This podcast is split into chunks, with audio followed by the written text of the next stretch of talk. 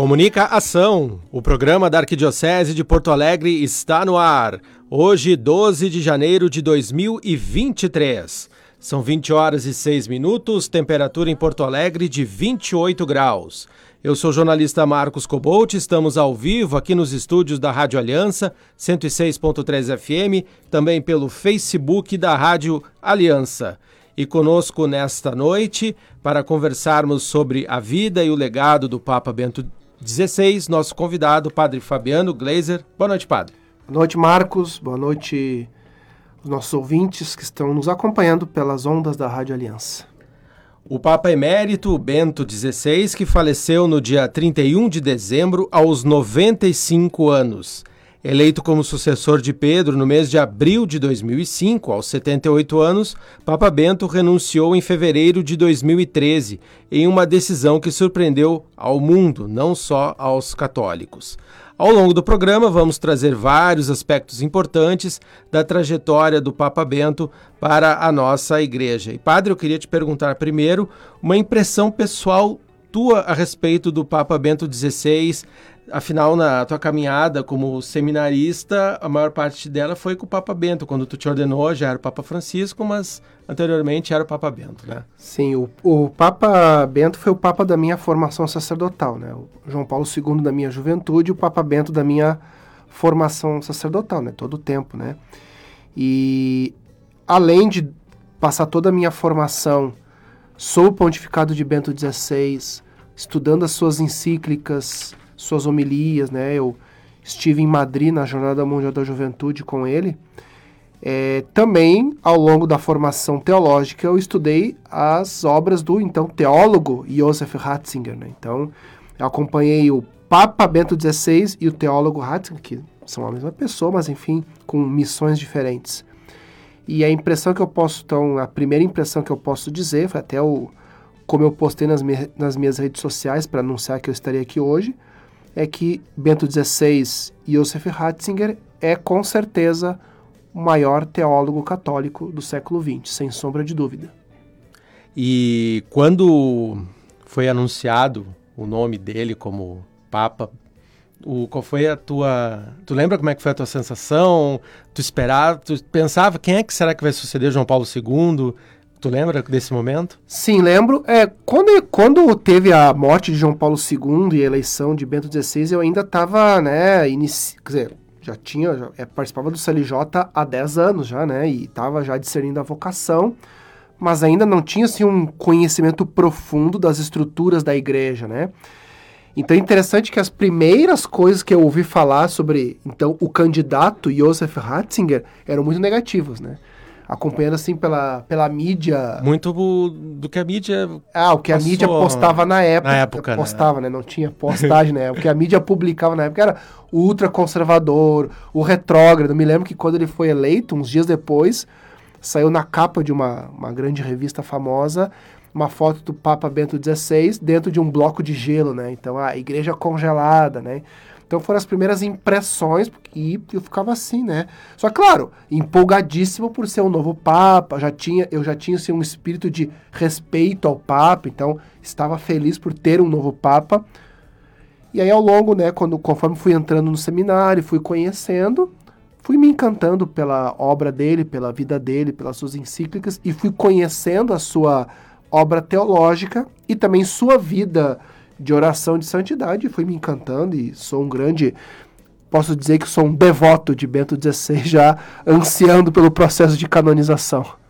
E esse período agora, ainda estamos muito recentes da morte do Papa Bento XVI, o fato de ser uma experiência inédita para toda a igreja, né? Porque nós nunca tínhamos convivido com um Papa emérito. E se passaram nove anos, né? Então daqui a pouco se perdeu um pouco do, do que, que é o legado dele, dos escritos, e agora acho que vai ser um período de recuperar exatamente isso, né? O que, que ele escreveu, as encíclicas, os documentos, para que a gente possa, a partir disso, também crescer e conhecer melhor o Papa, não é? Sim, esse vai ser agora um, um período de, re, como tu bem disseste, redescobrir as suas obras teológicas, também as suas obras do tempo de Papa, né, de suas encíclicas, fazer a leitura da continuidade, né? Porque também, né, às vezes, às vezes a, a, a, grande mídia coloca uma certa oposição, né, Francisco e Bento, como se fossem, né, como dois partidos antagônicos, e não é, né? E também um pouco, como eu disse, é limpar um pouco a sua imagem, como eu disse, né? As primeiras coisas que eu ouvi falar dele lá no início eram muito negativas, né? Ultraconservador, o nazista, né? Isso apareceu um pouco agora, houveram assim algumas postagens um pouco, mas graças a Deus muito poucas, né? Houveram ainda algumas postagens negativas ainda, né, da, sobre Bento XVI, e temos que não podemos deixar que isso é, vá para frente. Né? Então agora realmente é um período de redescobrir sua obra, reler e colocar na luz, né, para que a geração que vem aí o conheça.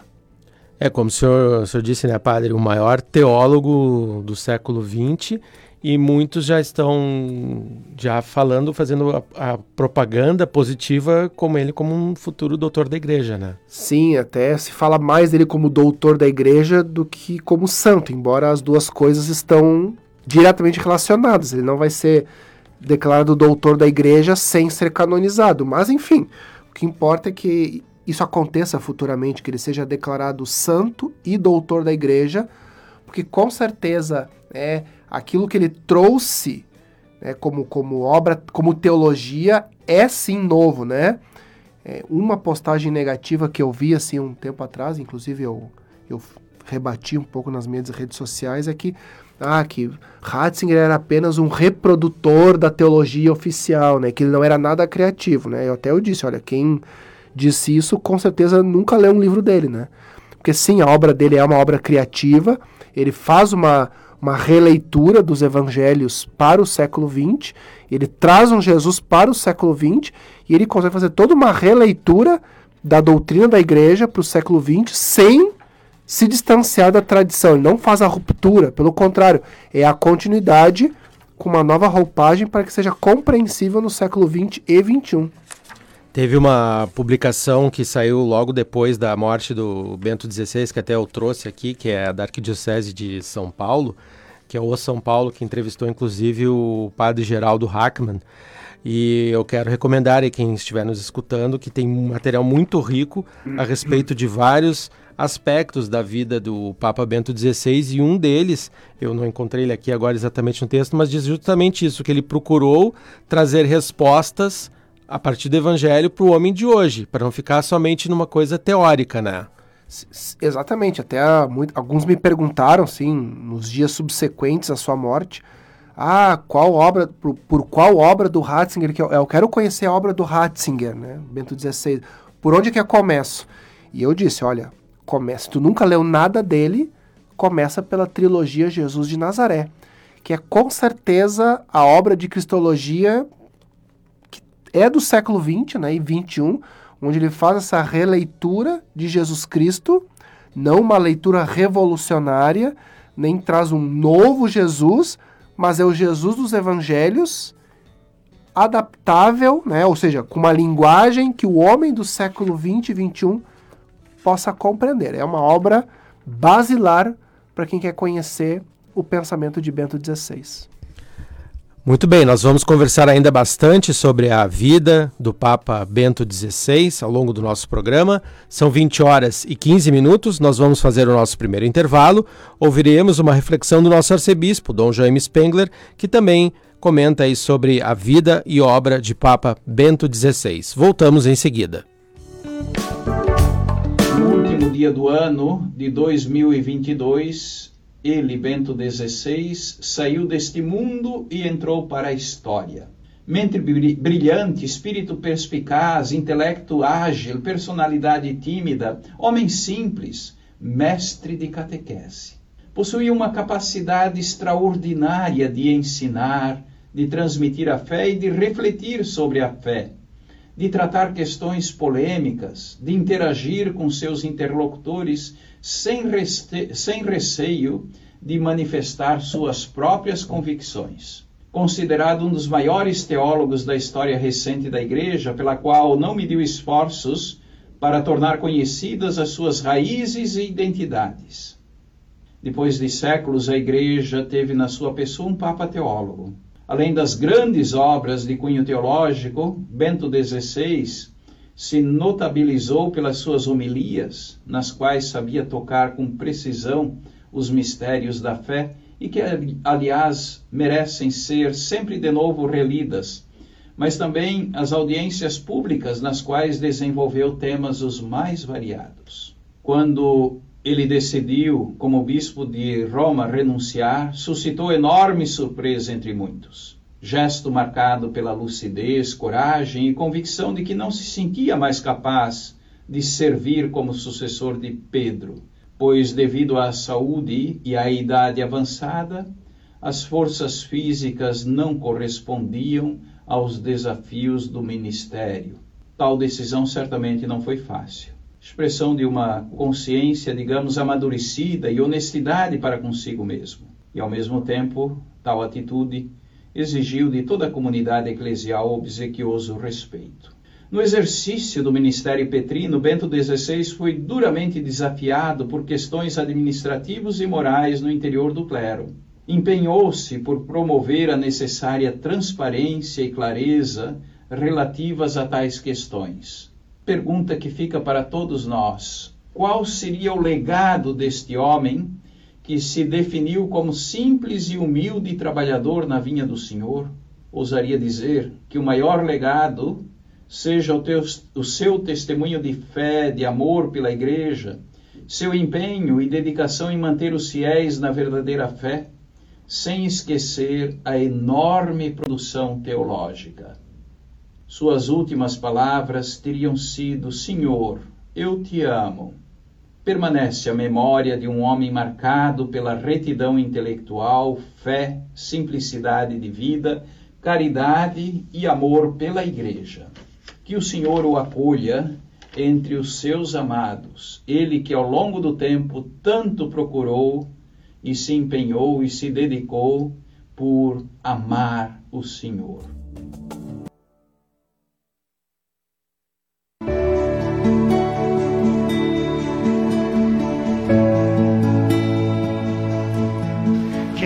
Dirigir-me também aos religiosos, às religiosas e aos leigos e leigas consagrados. Vocês são testemunhas que existe outra forma de viver com sentido. Lembremos aos vossos irmãos e irmãs que o reino de Deus chegou, que a justiça e a verdade são possíveis se nos abrimos à presença amorosa de Deus, nosso Pai de Cristo, nosso irmão e Senhor, do Espírito Santo, nosso Consolador. Com generosidade e até ao heroísmo, continuai trabalhando para que na sociedade reine o amor, a justiça, a bondade, o serviço, a solidariedade conforme o carisma dos vossos fundadores.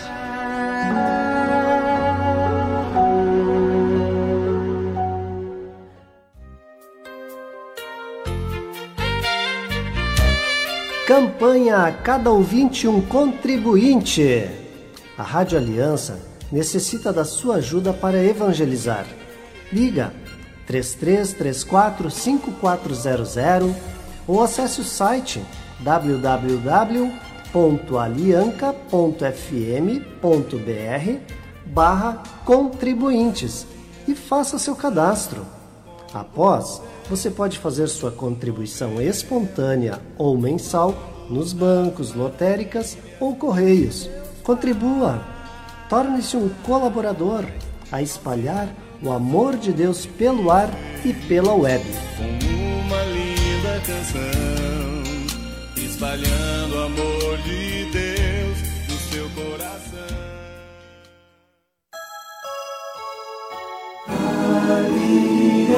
Aliança.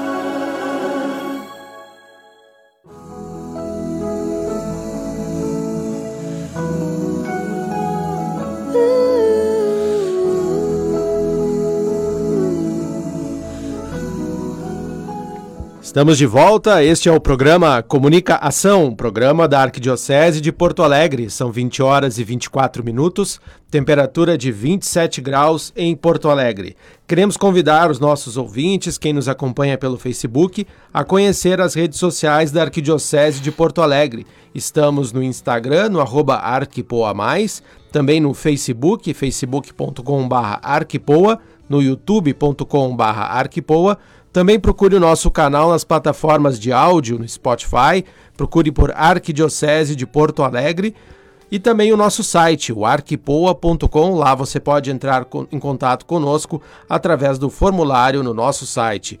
Hoje conosco o padre Fabiano Gleiser, que está conversando aqui conosco, partilhando sobre o legado de Bento XVI para a Igreja Católica. E, padre, eu queria trazer aqui algumas informações sobre a juventude do então padre Joseph Ratzinger. Antes dele ser ordenado, em 1945, quando ele tinha 18 anos, no final da Segunda Guerra Mundial, ele testemunhou um padre sendo um termo bastante assim açoitado, para dizer o mínimo, pelos nazistas. Sim, ele, ele entrou no seminário no ano de 1939, com os 12, 12 11, anos. 12 anos, né? E aí, no início da Segunda Guerra Mundial, né?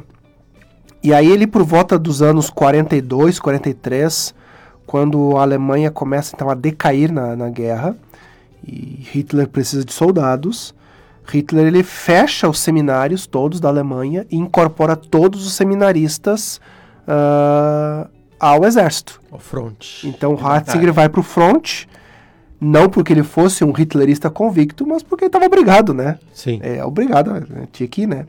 E deserção era crime de era pena de fuzilamento. E aí, no, aí de fato, no front ele, te, ele testemunhou algumas questões, né, como um padre sendo açoitado. Ele conta que uma vez, é, de madrugada, assim, acordaram eles, né, no, no, tiraram eles do, das barracas, colocaram em fila e começaram a perguntar o que, que você quer ser quando sair daqui, qual a sua profissão. Aí aqueles que diziam que eram seminaristas, que os soldados gritavam assim, na nova Alemanha não precisaremos de padres, na nova Alemanha não queremos padres, né? Porque o Hitler, é, ao contrário do que às vezes se diz por aí, o Hitler tinha um plano. Hitler não era católico, né? Era só batizado, né? Mas ele tinha um plano de descristianização da Alemanha. Hitler queria repaganizar a Alemanha. Hitler ele queria realmente acabar com a Igreja Católica. Não havia nenhum tipo de acordo entre a Igreja Católica e Hitler, né? Ele queria acabar com a Igreja Católica, descristianizar a Alemanha e repaganizá-la. Então se dizia, na nova Alemanha não precisamos de padres, né? Então Ratzer testemunhou isso, né? Ele testemunhou e aí ele, né, a guerra, a guerra terminou, 45, ele consegue voltar para o seminário e aí consegue terminar os seus estudos para ser ordenado. Ele foi ordenado no dia 29 de junho de 1951, dia de São Pedro, de São Paulo, aos 24 anos. Em 1953, ele apresentou a sua tese de doutorado em teologia, Povo e Casa de Deus, na doutrina da Igreja de Santo Agostinho. E nove anos depois, em 1962, participou do Concílio Vaticano II como perito interessante que o Papa Bento, já muito jovem, já indo por essa linha acadêmica, né? Ele tinha 35 anos e já estava dentro do Concílio Vaticano II, com 26 anos, já apresentando uma tese de doutorado, né? Então, muito jovem, ele já despertou para esse lado do conhecimento da academia dentro da igreja, né, padre? Sim, uh, durante os seus estudos de teologia, ele foi despertando para a questão da pesquisa. Ele foi tomando gosto pela pesquisa teológica. E os professores dele, uh, percebendo a sua inteligência e o seu tino para pesquisa, o incentivaram. Então, logo que ele foi ordenado, ele já estava se preparando para a docência, para dar aula. E realmente começou a dar aula muito cedo. E indo para a academia e dando aula e se tornando um teólogo, ele foi né, ficando cada vez melhor e foi ficando famoso entre os bispos da Alemanha, foi, foi despertando como teólogo, né? Por isso que ele acabou no, no Concílio Vaticano II. É, o, o, bispo de Colônia, né, ele era da diocese de Munique, mas o bispo de Colônia é que o convidou para ir com ele para o Concílio Vaticano II.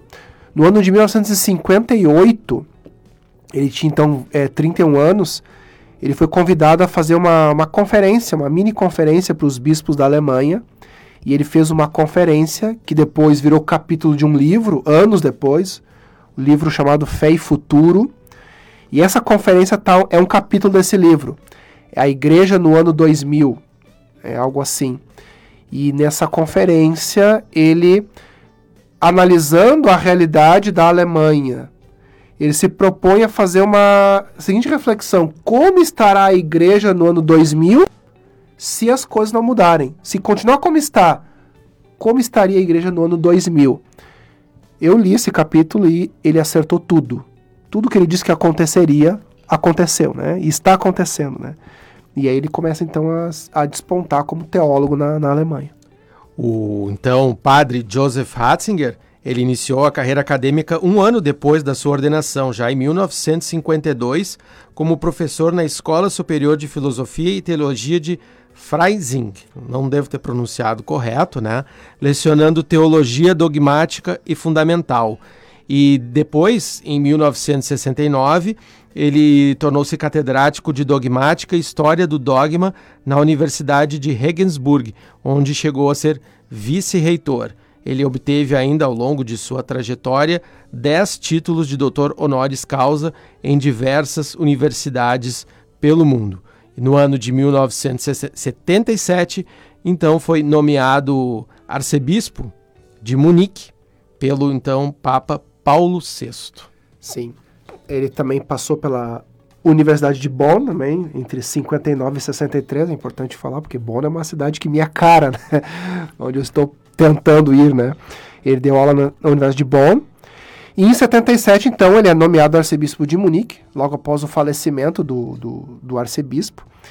E ele conta que ele era professor, enfim, e ouvia os comentários, né, de que o nome dele estava sendo cotado para ser o arcebispo, mas ele não acreditava, porque então na época ele já estava com a fama de ser conservador, né, e ele sabia que isso não era muito bem visto, né, é, nessa época ele estava vinculado a alguma paróquia ou ele mais era ele, num, ele, num, ele nunca teve vinculado à paróquia né? Ele ajudava os finais de semana nas paróquias né? Mas nunca foi pároco por exemplo né? Nunca teve esse trabalho sempre mais vinculado à universidade. Exatamente sim sim exatamente. Então em 77 ele, ele conta assim é interessante ele contando que ele recebeu então um, ele um dia recebeu a visita do núncio apostólico da Alemanha. O núncio aparece lá e quer visitá-lo. Bom, então tá, ele recebe o núncio e diz que passaram o dia inteiro conversando e futilidades, e falando da igreja e da teolo de teologia. Aí ao final da conversa o núncio entrega uma carta para ele, diz, olha, tens aqui uma carta, tu só pode, né, tens aí uma carta, tu, tu não, não mostra para ninguém, tu lê e me dá uma resposta, né? Ah, não, não, não, não posso falar com, com ninguém mesmo, nem com meu diretor espiritual, não. Deu, deu diretor espiritual, tu pode conversar teu confessor tu pode. Aí ele abre a carta, é a nomeação para ser arcebispo de, de, de, Munique, né? Então, na época, o, o, diretor espiritual dele, o confessor, era o teólogo também famoso, o Padre Auer, com quem ele tinha já escrito um livro. E ele, ele tinha certo que o Padre Auer iria dizer para ele não aceitar. Porque o Ratzinger, ele era um homem que ele conhecia suas limitações ele sabia que ele não tinha tino para as questões burocráticas, administrativas, coisa que para ser bispo precisa, né? Tem um, um tino burocrático, administrativo, administrar uma diocese, as questões financeiras, chamar a atenção de padre, né? Resolver os problemas de padres, as, né? Ele sabia que ele não tinha tino para isso. Ele, é um, ele era um intelectual. Então, já, o padre Aura vai dizer para não aceitar, né? E o padre Aura diz, não, aceita, tem que aceitar. Se Deus está te chamando, e então ele acaba aceitando ser o arcebispo de, de Munique, é ordenado bispo e logo depois já é criado cardeal também. Foi num tempo de quatro meses, né? Ele foi nomeado arcebispo em março de 77, em junho, julho agora não. Julho, se não me falha a memória. Julho de 77, ele já é criado cardeal. cardeal isso, é, com 50 anos. 50 anos de idade já. É bastante jovem para a época, né? E ele mesmo conta aqui, na, na, na autobiografia, ele conta que ele, ele sofreu um pouco para ser bispo, porque ele, Ele achava as, ele dizia, as reuniões burocráticas intermináveis, né? Sentar para resolver coisas financeiras e resolver problemas financeiros e compra isso e vende aquilo e aluga aquele outro. E, né? Mas ele aceitou como um, né, um, uma missão dada por Deus, né? E para o bem da igreja, né? E aí foi criado o cardeal e, portanto, ele participou tanto da eleição de João Paulo I quanto da eleição de João Paulo II. Ele foi cardeal, participou dos dois conclaves. Exatamente, que por pela circunstância do precoce falecimento do Papa João Paulo I, foi Meses, curtíssimo, curtíssimo tempo. exatamente. Curtíssimo tempo participou de dois conclaves. Dois conclaves, exatamente. E João Paulo II já tinha uma admiração pelo teólogo Ratzinger e tinha já o propósito de trazê-lo para Roma. É, João Paulo II queria que, primeiro que ele fosse prefeito da Congregação para Educação Católica, ou seja, cuidar das universidades católicas. E ele recusou. Recusou. Quando então, o, na década de 80, 81, 82, o cardeal Franjo Sepper, que era o prefeito da Congregação para a Doutrina da Fé, pede renúncia, João Paulo II pensa, já tenho quem colocar no lugar. E ele chama de novo o cardeal Ratzinger e apresenta o projeto de dele ser o prefeito dessa congregação. E o Ratzinger então pensou: bom, eu já disse não uma vez para o Papa, não posso, posso dizer não pela segunda vez. Aí ele acaba aceitando né, ser o prefeito e aí vai para Roma para desempenhar esse cargo. E nós vamos continuar em seguida conversando mais sobre a vida e o legado do Papa Bento XVI com o padre Fabiano Gleiser. Nós vamos fazer o nosso segundo intervalo. Vamos ouvir o depoimento também de um leigo falando sobre Papa Bento XVI, o professor de Direito da URGS Marcos Boeira. Ele é pós-doutor pela Gregoriana, Universidade Gregoriana de Roma, pesquisador na área de lógica deôntica e lógica antiga e medieval, com experiência em tradução de manuscritos, ele que também realiza pesquisas junto à Biblioteca do Vaticano. Voltamos em seguida. Foi um grande papa, sem dúvida alguma. Foi um papa de profunda espiritualidade, alguém que dedicou-se amplamente ao estudo da teologia, mas também da filosofia, ocupou-se de inúmeros desafios ao tempo em que ocupou a cátedra de São Pedro. Foi um papa combativo nas ideias, embora de um perfil discreto no trato pessoal, uh, alguém que produziu uma vasta quantidade de obras, não só de teologia e filosofia, mas também de espiritualidade em geral.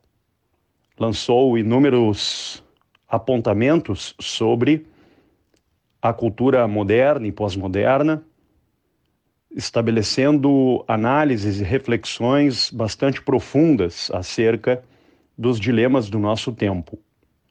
Por exemplo, a obra Introdução ao Cristianismo é uma, além de ser uma ótima catequese, é também uma ótima introdução ao pensamento teológico da fé cristã. Foi também um profundo conhecedor da obra de São Boaventura e também de Santo Agostinho.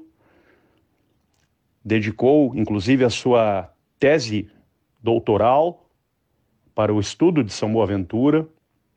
E, se é possível dizer assim, se há um fio condutor nas suas obras, esse fio condutor é justamente a teologia da história e a hermenêutica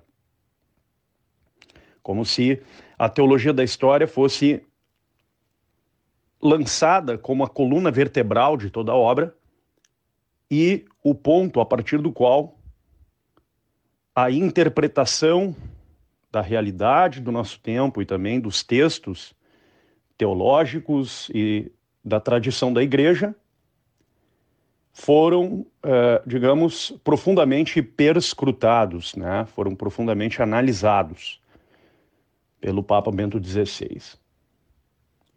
Não era um Papa que gozava de unanimidade, havia aqui e acolá diferenças em relação ao seu pensamento, críticas até ao seu à sua obra teológica e ao seu pontificado, críticas que não eram exclusivas, digamos, da ala mais progressista do clero, mas também advindas de uma área contrária, ou seja, do lado até mais conservador. Um papa que enfrentou desafios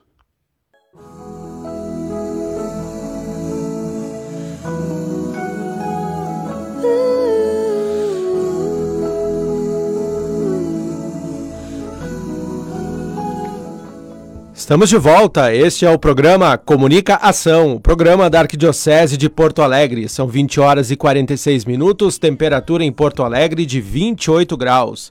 Hoje conosco aqui nos estúdios da Rádio Aliança, o Padre Fabiano Glazer. Nós estamos conversando sobre a vida e o legado do Papa Bento XVI. E Padre, chegamos agora ao momento que vamos conversar um pouco sobre o papado de Bento XVI. Nós estávamos aqui conversando com o Duda no, no intervalo o senhor teve uma experiência como seminarista na jornada, né? Queria Sim. que falasse um pouquinho desse momento na sua vida, perto do Papa. Primeiro que o, é, muitos, assim, acusam, falam, né? Criticam Bento XVI por não ter feito grandes reformas na igreja, né? É, ele, ele comenta, ele fala na autobiografia que ele foi eleito aos 78 anos, tinha saúde frágil e não acreditava. Ele, ele, ele não achava que fosse ficar sete anos. Ele achava que ele ia passar algum tempo já ia falecer, né? Pela saúde frágil que ele tinha. Então ele não se preocupou com reformas. Ele disse que ele tinha medo de começar uma grande reforma, não ter força para levar adiante e nem viver o suficiente, acabar deixando um, uma herança para o sucessor, né? Então ele se preocupou muito com isso, né? Então ele realmente focou naquilo que era o forte dele, o intelecto, né? Então, fortalecer a doutrina, né? Eu tive essa experiência de, em 2011, ser escolhido para ir para Madrid, na Jornada Mundial da Juventude. Nossa, foi uma experiência incrível, né? A jornada em si já foi uma excelente experiência e poder ver Bento XVI de perto, né? Claro, de perto não é como estamos eu aqui, eu e tu, né? Mas né, tem, quem está acostumado a ver o Papa pela televisão, né, ver ele a, a, alguns metros de distância, nossa, foi uma experiência incrível. E ver a vitalidade daquele homem já com seus 80 e tantos anos, a vitalidade, a simpatia, a disponibilidade de estar ali conosco. E aí eu quero contar uma experiência que foi a experiência mais marcante da jornada na última noite, a vigília, em Quatro Vientos, no, no, no, no em Quatro Vientos. É, nós estamos lá, ele, ele fez a adoração, dirigiu algumas palavras, e aí começa a chover. Mas não uma chuvinha, né? Uma, Foi um temporal. Uma chuva, um dilúvio, assim, né? uma garoa. Foi um dilúvio. Foi o dilúvio, né? O dilúvio. Dilúvio. Caiu o mundo, realmente caiu o mundo lá.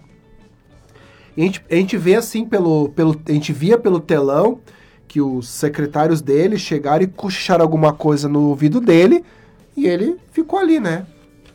Aí logo trouxeram um guarda-chuva para proteger e ele ficou ali sentado na cadeira dele com dois, três guarda-chuvas protegendo ele da chuva, né? Até voou, o solidel dele voou.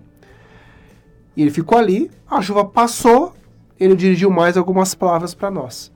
Tempos depois ficamos sabendo que quando começa a chover, o secretário dele, os secretários chegam e querem levar ele do palco para ficar é, resguardado no, no, nos bastidores ali, né? E ele teria dito não, queria ficar ali, que já que os jovens iam pegar chuva, que ele também iria pegar e ficar ali. Nossa, um homem com 80 e 84, 84 anos, 84 né? anos ele tinha. Nós, não, eu com 40, qualquer chuvinha, qualquer chuvinha que dá, já quero me proteger, porque senão já vou ficar gripado, né? Eu, nossa, começa a chuviscar, eu, eu tenho rinite, né? Começa a chover, eu já não, vou me esconder, porque senão eu vou, eu vou começar a espirrar.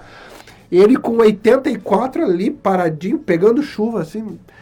Aí, não, porque o Papa Bento é antipático. Que antipático? Alguém que faz isso, né? Que fica ali pegando chuva para estar com os jovens. Ali foi marcante essa experiência. Foi ali eu fiquei mais fã dele ainda, né? Então foi uma, uma bela experiência poder acompanhar a jornada com o Papa Bento. Essa que não foi a única jornada da juventude que ele participou, né? Ele participou da jornada na Austrália Colônia, Sydney e Madrid. e Madrid. Uhum. Três jornadas ele participou. E ele que escolheu a sede do Rio de Janeiro Sim. como aham. 2013. Sim, eu, né, eu estava lá na missa de encerramento e foi muito bonito e muito emocionante ouvir ele falando, né, que a próxima jornada seria No no. Rio de Janeiro, né? Ele cita, né, o Rio de Janeiro. Muito bonito, nós vibramos, nós, nossa, foi Ele que esteve no Brasil em 2007, né? 2007 para a conferência do CELAM, que foi em Aparecida. Também a canonização de Frei Galvão. Frei Galvão, sim, sim, foi, Cara- nesse, foi nesse mesmo dia, né? Nessa mesma, mesma época, né? E lá em Madrid foi nós, é, teve o, tinha o, o grito de guerra, né? Esta é a juventude del Papa.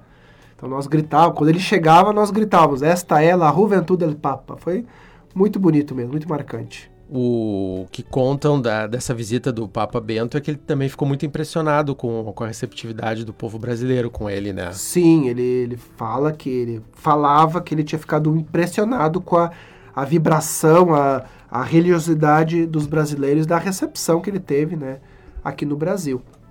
E, Padre Fabiano, chegamos ao ano de 2013, mês de fevereiro, e o Papa Bento XVI, de maneira muito sutil, muito peculiar, quase despercebido, anuncia a sua renúncia. O senhor lembra, assim, como é que o senhor reagiu a esse momento?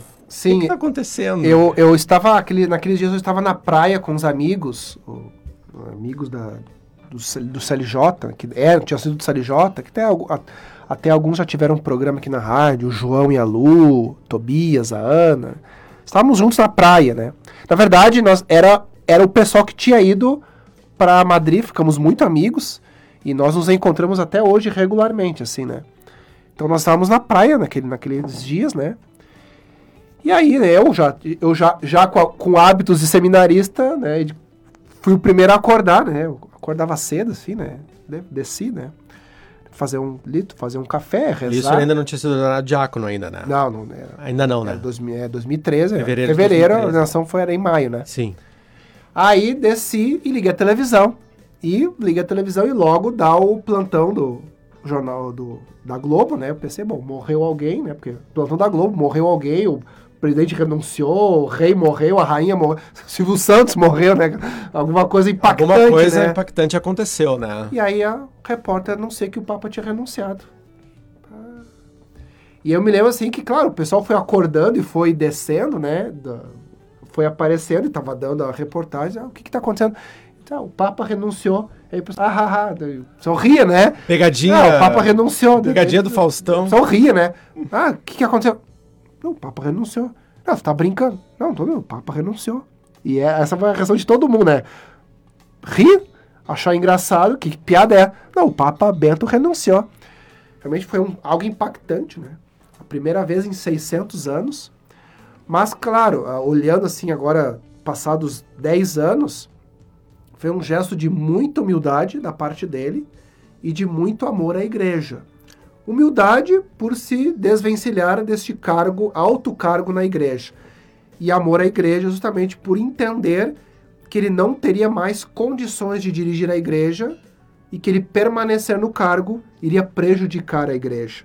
Então, foi um gesto de humildade e de amor à igreja. Mas que para até nós chegarmos nesse entendimento foi um processo bastante difícil, né? Muito difícil. Foi, a- muito difícil. foi acusado de muitas coisas. Ah, assim. de fraqueza, de covardia, né? Até pessoas que eram até bastante ah, fãs dele ficaram assim chateadíssimas, né? Covarde, porque João Paulo II ficou até o fim, definhou no cargo, né?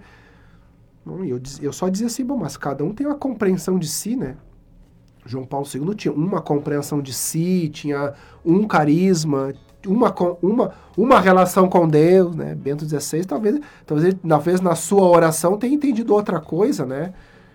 Mas, claro, foi um processo muito doloroso, muito difícil, mas hoje, né, percebemos que foi né, o melhor, né? Ele entendeu que era o melhor e, enfim, né? E depois nós tivemos, né, padre, esse período de nove anos de Bento XVI como Papa emérito. Uhum. Um Papa de oração, um Papa de uma vida reclusa, né, poucas aparições, bastante discreto, mas que também aí se tem um testemunho também, né? Sim, ele sustentou a igreja com a oração. É, esse é, um, é uma coisa que fica... Uh, às vezes a gente acha assim, ah, eu, eu, tenho que fazer alguma coisa pela igreja, eu tenho que fazer algo pela igreja. Então, então vou lá, eu vou pra paróquia, eu vou ser catequista, eu vou ser isso, eu vou ser aquilo. Ótimo, não? Que bom. Leigos que estiverem escutando aí, né? Ah, tem que ser catequista, tem que participar das pastorais, né? Mas uma outra forma de ajudar a igreja é também com a oração. E mesmo nós que estamos na ativa, temos também tirar tempo para rezar e rezar pela igreja, né? A gente fica, a gente fica só reclamando da igreja, reclama da igreja, não muda nada na igreja, reclama da igreja, mas também temos que sustentar a igreja com a oração. E foi o que ele fez. Ele passou nove anos sustentando a igreja com a sua oração, né? nessa vida reclusa. E padre, para nós já estamos aqui na parte final do programa, já conversamos sobre muito da obra, da, dos escritos de Bento XVI, mas eu queria que o senhor pudesse dar uma sugestão assim de um livro ou de um documento, de uma encíclica, para que a gente pudesse assim se aprofundar um pouco mais e conhecer mais o Papa Bento XVI. O que, que o senhor sugeriria? Encíclica Deus Caritas Est, a primeira encíclica que ele escreve. Deus é amor. Cito essa, né? A obra teológica é a trilogia Jesus de Nazaré. É, quem quer iniciar assim, um, um, conhecimento, quem quer começar a ler, Ratzinger comece pela trilogia Jesus de Nazaré, foi a última que ele escreveu, né? Último li os últimos livros que ele escreve, já como Papa, né? mas é uma obra de teologia, ele deixa bem claro que não é, ele deixa bem claro que não é uma obra do Papa Bento XVI, mas do teólogo Josef Ratzinger, embora ele escreva já como Papa. E depois, uh, Introdução ao Cristianismo, que é uma obra do ano de 1967. Essas são as minhas sugestões. Eu queria só que o senhor retomasse aquele escrito do Papa, acho que da década de 50, ele projetando como seria a igreja no ano 2000. Se encontra ele? É, eu, eu, eu, tenho, eu tenho em PDF a versão em espanhol. Mas... Fé e Futuro. Fé e eu futuro. achei, né? Fui. Garimpando? Garimpei, garimpei, garimpei, achei lá Fé e Futuro, é, em espanhol. Aí tem lá o, a Igreja no ano 2000. É o último capítulo do livro, se não me falha a memória. É um livro bem interessante. E aí tem essa parte final, né? Fé e Futuro. É ele, ele publicou na década de 70 esse, esse livro. Muito bem, são 20 horas e 58 minutos, já na parte final do nosso programa. Como sempre, nós saudamos os aniversariantes da próxima semana. Temos alguns aniversariantes de padres de ordenação. Amanhã, dia 13 de janeiro, o padre Blásio, completando 33 anos. Nosso bispo auxiliar, Dom Darley, sua ordenação sacerdotal foi em 1996, aí já se vão 27 anos de sua ordenação. No dia 14, o padre Valdir Gambim, 1978, 45 anos de ordenação. Padre Cristiano da Rosa, 12 anos de sua ordenação. Padre Libanor, 30 e, 39 anos de sua ordenação. Padre Alexandre, no dia 16, 13 anos de sua ordenação. Também os padres José Romeu e Luiz Remy Maldaner, completando aí 52 anos de sua ordenação. E no dia 17 de janeiro, padre Joel Souza, completando 13 anos de ordenação. E de aniversário natalício, nós temos hoje o diácono Eduardo da Rosa e o padre Gelson Ferreira. Está de aniversário hoje. Hoje, 59, 58 anos de vida. Tem que fazer a conta ainda, né? a gente ainda não se adaptou do é, 22 para o 23, né? Aham. Amanhã está de aniversário o nosso querido bispo auxiliar que trabalhou aqui na Arquidiocese, Dom Aparecido Donizete. No dia 14, o diácono Gabriel Martins. No dia 15, o frei Valdivino Salvador. No dia 16, o padre Egon Mor. No dia 17 de janeiro, o padre Luiz Fernando dos Santos e o padre Fábio José Crist. Padre Fabiano, quero agradecer a sua presença aqui conosco. Falamos bastante sobre o Papa Bento e em breve o senhor vai partir aí para uma um tempo na, na Alemanha, terra de Joseph terra Ratzinger. De Joseph Ratzinger, sim. Pretendo, se for possível, visitar lá a cidade onde ele nasceu, onde ele viveu, né? E vou estar numa cidade onde ele morou, Bonn e na universidade que ele deu aula, né? Então vai ser um, uma alegria muito grande. Muito obrigado mais uma vez e nos deixe a sua bênção, por favor. O Senhor esteja convosco. Ele está no meio de nós. Por intercessão de Nossa Senhora do Rosário, de São José, de São João Paulo II, desça sobre vós a bênção do Deus Todo-Poderoso, Pai, Filho e Espírito Santo. Amém.